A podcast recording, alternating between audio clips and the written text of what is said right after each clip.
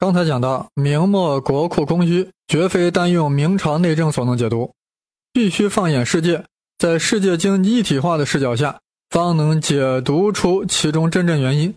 但我现在还不能说，因为流水账还没说完，基本事实还没有摆清楚，所以大家还要忍耐一会儿，继续听我行云流水。这纯真皇帝啊，也确实很倒霉，一上台就遇到了宁远兵变，但更大的麻烦是农民起义。说来也巧。这明末农民大起义啊，正好是在崇祯元年大爆发的，而且集中在陕北。为啥是这里？因为之前五六十年呀，自然灾害特别多，出现了大量饥民，而地方官吏啊又不肯减轻赋税，于是纷纷聚而为盗。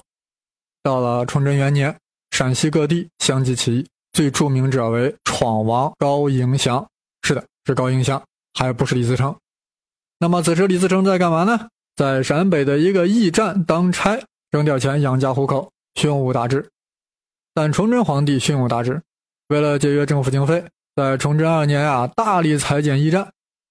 啊，这驿站啊，就是设在交通要道，啊，任务是传递公文啊，接待来往官吏啊，运送军用物资等等。本来是个好东西，是当时重要的交通节点。但是官吏啊，借驿站大搞腐败，啊，搞得驿站经费啊连年增长。崇祯皇帝决定大力裁减，这一裁减呀，搞得好多在驿站中的工作人员就失业了，一下子失去了生计。李自成也就成了下岗大军中的一员。为了不给明廷添麻烦，他就自主创业，直接就起义了。那明朝赶快派兵来镇压呀，这是必须的。但皇太极那头也没有闲着。在崇祯二年十月，亲率十万大军绕道蒙古进攻明朝。当时明朝仅仅在宁远、锦州一带有重兵，山海关以西啊则军备废弛，所以后金军啊得以直取京师。远崇焕啊那赶忙驰援京师呀，在北京城下最爱看《三国演义》的皇太极使用反间计，令多疑的崇祯皇帝冤杀了远崇焕。可以说，远崇焕呀是死于罗贯中之手。虽然皇太极最终呀也没有攻打北京城，率军东归了，但将北京四周一带掳掠烧杀，明廷压力很大。再看陕北这头，啊，起义军啊是越剿越多，明廷感到绞杀解决不了问题，于是，在崇祯三年开展了大量的招安活动。陕西三边总督杨鹤就是招安的倡导者和执行者。起初啊，还非常成功，大多数起义军啊接受了官府的招安，大家不都是为了混口饭吃吗？又不是为了什么崇高理想。但官府把他们招安了，就得给他们一口饭吃，这就需要米面银两，需要 money。问题是官府哪来这么多钱？给士兵的军饷还在拖欠着呢，再加上陕西的自然灾害啊还是特别严重，被招安的吃完了微薄的招安费，只好就又造反了。杨鹤的招安大业彻底失败了，直接就锒铛下狱了。当然，皇太极也没闲着。崇祯四年八月，皇太极合围大令河，守将祖大寿力驱出降。不过，明朝在关外还有锦州、松山等地，由此到山海关啊这一带的防线还是坚固的，所以后金啊继续采用绕道蒙古进攻明朝的战略。攘外必先安内，这是蒋公说的。崇祯也懂，这一年以洪承畴继任陕西三边总督，不再搞招安了，专门绞杀。大约一年时间，陕西地区的许多支起义军消失了。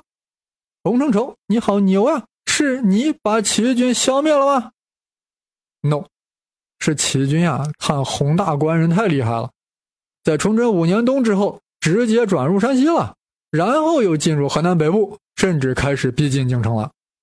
也就是说，本来局限在陕北的起义军，在洪承畴的压力下，一下子扩散了，还扩散到了明朝核心地区。这还了得！明廷马上调来了左良玉部进行围剿。起义军一看左良玉也很生猛呀，干脆在崇祯六年十一月自豫北踏兵渡过了黄河。这样，农民军一下子扩大了活动范围，深入到了湖广、四川境内。只有李自成呀，还留在了山西。农民军活动范围扩大啊，洪承畴的官儿啊也就跟着大了起来。原来只是陕西三边总督，现在直接成了总督陕西、山西、河南、湖广、四川军务。洪承畴，你很会升官呀！当然，官军的绞杀还是很有成效的。在崇祯九年，俘虏了闯王高迎祥，他可是当时最强大的一支农民军。但高迎祥被俘后，起义军的态势呀，不但没有低沉，反而有所活跃。大家猜测是为什么？因为皇太极没有闲着。就在这一年，皇太极称帝了，继皇帝位，改国号大清。这一年是一六三六年，崇祯九年。从此后啊，后金军队就称之为清军了。这庆典刚结束，皇太极就派十万出征，在京师周围攻陷了十二座城池呀，大肆掳掠，足足折腾了五个月。为了保卫京师，许多镇压齐军的明军奉命入援，这就入援京师，大大缓解了。齐军的困难处境，这农民军和清军啊，仿佛是左右开弓呀，令崇祯左顾右盼，顾此失彼，毫不焦虑。这时他相中了一个人才，名曰杨嗣昌，就是原来陕西三边总督杨鹤的儿子。杨嗣昌提出了对付农民军的新措施——四正六御十面网的围剿计划。啊，这就需要增兵十二万啊，那就需要更多的银两啊。于是增加了一项税收，名曰剿饷。剿饷用来剿灭流寇的军饷。此时的大形势是，李自成部主要在陕西与总督洪承畴为主的明军 PK，张献忠、罗汝才等在河南、湖广、江北一带活动，对手是总理熊文灿。别说杨嗣昌的围剿计划还比较成功。崇祯十年，在洪承畴的打击下，李自成被迫进入陕南，再向南进入四川。崇祯十一年，又返回陕西，但军队人数从数十万减少到了数万。后在潼关啊，又中了官军埋伏，仅余刘宗敏等十八骑逃出啊。从此，李自成销声匿迹。与此同时，熊文灿先后招降了张献忠、罗汝才等。这样，到了崇祯十二年四月，整个农民军处于了低沉局面。但是自五月起，又活跃了起来。而且还逐渐走向了高潮，大家猜猜怎么回事？什么？皇太极没有闲着？是的，他没有闲着，他啥时候闲过？但这回啊，主要不是他，是老天爷太闲了，成天不下雨，导致北方连年大灾荒啊！崇祯十二年夏季之后，连续两三年自然灾害特别严重，北方大旱，南方大风大雨，也有大旱，到处是蝗灾啊！导致各地出现了很多地方性的起丢，官方称之为土寇，local 寇土寇。就是在这样大背景下呀，崇祯十二年五月，张献忠、罗汝才再举反明旗帜。崇祯十三年十一月，蜗居很久李自成冲出了商洛山区，一举进入河南。其实河南正是灾荒严重、土寇大起之时呀，因此李自成的队伍很快得到大量补充，还有几个知识分子加入进来。一个是举人李严，此乃阉党李经白之子，曾出宿千担镇荒，深得民众拥戴。大概是长得太帅，被一支起义军的头领强娶过门。哎，大家别惊讶啊，这个头领呀是红娘子。李严有了这样的婚史呀，太尴尬了，也没法混了，只好投奔李自成了。二是牛金星啊，曾中乡举，也成了李自成重要的谋士。啊，牛金星啊，又举荐自己的朋友宋献策啊，这帮人帮助李自成制定各种笼络人心的政策啊，什么减赋役、赈济贫穷、严明军纪等等。此时呀，十八子主神器的谶语在社会上也流传开了。十八子是谁？大家都应该懂，不懂的朋友就当字谜猜一猜。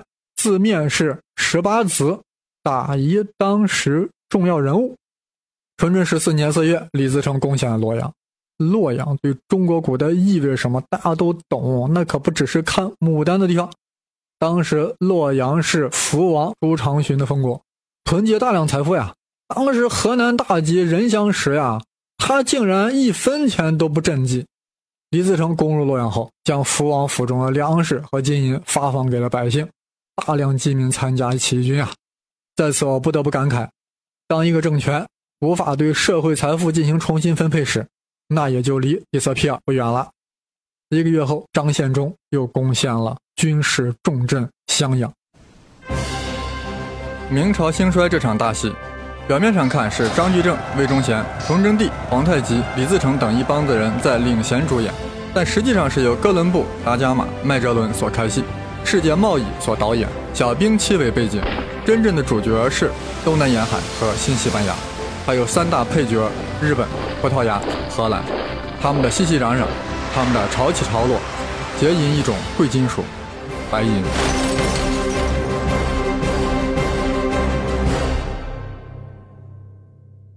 当然，张献忠、李自成能够如此再次崛起啊，也确实和皇太极有关系。毕竟他没有闲着。崇祯十三年三月，皇太极派遣济尔哈朗多铎为左右翼元帅，率军前往锦州外围安营扎寨。挖壕沟，将锦州包围。此时，锦州守将正是祖大寿。嗯，怎么回事？他不是投降了吗？是的，但他又回归了。锦州的重要性是不言而喻的。了解辽沈战役的朋友啊，都晓得。崇祯更是明白啊。于是，在崇祯十四年七月，派遣洪承畴统帅十三万大军复原锦州。大家瞧瞧，洪承畴本来是镇压农民军的主帅啊。现在竟然被派往了辽东战场，难怪农民军一飞冲天。洪承畴对付农民军还是有一手的，对付清军如何？让我们拭目以待。他本来主张啊，且战且守，一步一个脚印的去援救锦州，但崇祯帝急得很啊，要求他速解锦州之围。洪承畴不得已，只能快速进兵，抵达嵩山，兵势很盛，毕竟是十三万大军啊，把个皇太极急得直吐血啊。这嵩山城处于锦州和杏山之间，乃至宁远和锦州的咽喉呀。若嵩山失陷，则全局动摇。结果皇太极啊，首先派军夺取了明军在笔架山的粮草，没吃的了呀，明军军心动摇。次年，嵩山陷落，洪承畴被俘，锦州军心随之瓦解，守将祖大寿又投降了。这就是著名的松锦决战，嵩山锦州决战。明军大败，明朝在关外就只剩下了宁远一座孤城了。可以说，明朝的气数不多了。松锦之战结束的当年，也就崇祯十五年，李自成又攻陷了襄阳。啊，有人听糊涂了呀？襄阳不是之前被张献忠攻克了吗？是的，张献忠后来又走了。要不官军把这些叫流寇呢？就是打完了就跑，没有自己的根据地。当李自成来到了襄阳城下，这里有左良玉所部二十万驻扎在这里，但官军只能拿到十分之一的军饷，爱心思好好作战，结果就被李自成打败了，攻下了襄阳。李自成手下的谋臣李严、牛金星什么的，就开始手把手的教他：我们要建立政权了，不能老跑来跑去的，应该在襄阳设立一个行政中心。于是。农民军在襄阳设立了一个较为完整的从中央到地方的行政机构。当然，皇太极也没有闲着。皇太极趁着攻下松锦之势呀，再次绕道蒙古进攻内地。皇太极在位十六年中呀，前后五次大规模入关攻明，给明朝沉重打击。这里有一个问题：为何皇太极五次取道蒙古，绕过山海关进入明朝腹地，掳掠后却不占据城市？更没有去进攻北京，而是一心一意的去拔除山海关外的钉子，目标是打通山海关，而最终进入关内呢？原因很简单，那就是怕山海关的明军切断他的后路，所以我回不去了。所以啊，皇太极每次对入关攻明的主帅都要千叮咛万嘱咐，不要恋战，抢的差不多就行了。另外还要嘱咐，遇到农民军就要躲着走，别得罪人家。等到皇太极啊，该叮咛的都叮咛完了，该嘱咐都嘱咐完了，他就突然脑溢血轰了，啊，这下子就彻底闲了。那一天是崇祯十六年八月九日，也就是一六四三年，他突然一死呀，内部争夺皇位非常激烈，但突然就达成妥协了，以皇太极第九子福临为新皇帝，这就是顺治帝。皇太极先了，李自成更来劲了呀。皇太极死后两个月，李自成进入西安。进入西安，这词儿咋用的？当时正是寒冬，守卫西安的明朝士兵没有冬装，冻得实在是招不住了呀。看李自成来了，就开始投降了。李自成一进来，将西安市内的资源重新一分配，大家都有了冬装。李自成呀，还把西安改名为长安。长安自古帝王都。纯真十七年正月，李自成在长安称王，国号大顺。是的，李自成从此以后岂止是大顺，简直是太顺了。二月，他就率主力东渡黄河，经由山西，目标北京。一路上陷太原，克大同，入宣府。三月十五日抵达了居庸关。十七日就到达了北京城下。面对李自成这一路的大顺啊，纯真皇帝也没有闲着，也在寻找对策，试图挽回时局。纯真专门派遣东阁大学士李建泰出征，不是因为他会打仗，主要是考虑他有家财，用不着自己出军饷了。啊，那结果可想而知，李建泰在保定成了齐军的俘虏。是的，此时的北京太缺军饷了，守城的士兵啊，都好几个月没发工资了。你大明这么大的公司拖欠工资，好意思吗你？难道是想申请破产保护吗？在三八节那一天啊，这里要声明啊，是阴历三月八日。纯真问户部左侍郎吴履中，账面上还有多少钱？大约八万。My God，这么大的公司！账面上的现金只有八万两白银，岂不让当今的陕北土豪笑喷饭？咋办？号召捐款。纯真下令百官、勋戚、太监捐银子，大家确实也捐了。杯水车薪，无济于事。没有金山银山的崇祯，也就只好上煤山了。刚刚攻入北京的农民军啊，可谓是军纪严明，曾有两个战士抢前门铺子中的绸缎。不但被杀掉，而且还以手足钉在前门左栅栏上示众。但慢慢的呀，军纪开始涣散了，开始出现抢劫了。牛金星对此感到不安，提醒刘宗敏注意。而刘宗敏说呀：“军心日费万金，若不强取，安从给办？”看来，农民军也开始缺经费了。李自成本想着攻入北京后呀，打开明朝的金库，不但可以犒赏士兵。还可以赈济平民，没想到大明国库空空如也，李自成也进入到了无以养军之困局。咋办？号召捐款。李自成那可是规定了数额的，在京各官啊，从内阁捐十万两白银到翰林捐一万两，普通官员数千两不等。至于皇亲国戚，那就要把财产全都捐出来，不交纳者严刑拷打，由刘宗敏主持。啊，搞得很过分啊！但确实敲打出了很多银子，总数高达七千万两白银。七千万两，这是个啥概念？对于明朝来说是个什么数量级？估计大家也不清楚。我在这里啊，与明末的三饷做一个对比，自然就知道了。三饷，所谓三饷，就是明末加派的三个赋税的合称：辽饷、缴饷和练饷。这三饷呀，搞的是民怨沸腾的。那到底搜刮了多少税呢？咱们一个一个看。辽饷征收的比较早，开始于万历四十六年，就是努尔哈赤告天齐大恨那一年，也就是明朝准备一次性剿灭满洲人那一年，所以需要军饷来彻底解决辽东问题，所以就加派了辽饷，还是合情合理的。那到底加了多少呢？从万历四十六年一直到崇祯上煤山这二十六年。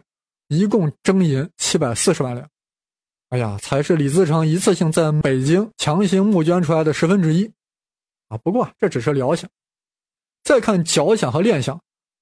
前面说过，崇祯为了镇压农民军，启用了一个人叫杨嗣昌。杨嗣昌提出了对农民军全面围剿的计划，需要更多的 money，于是提议增加缴饷，也就是剿灭流寇的军饷。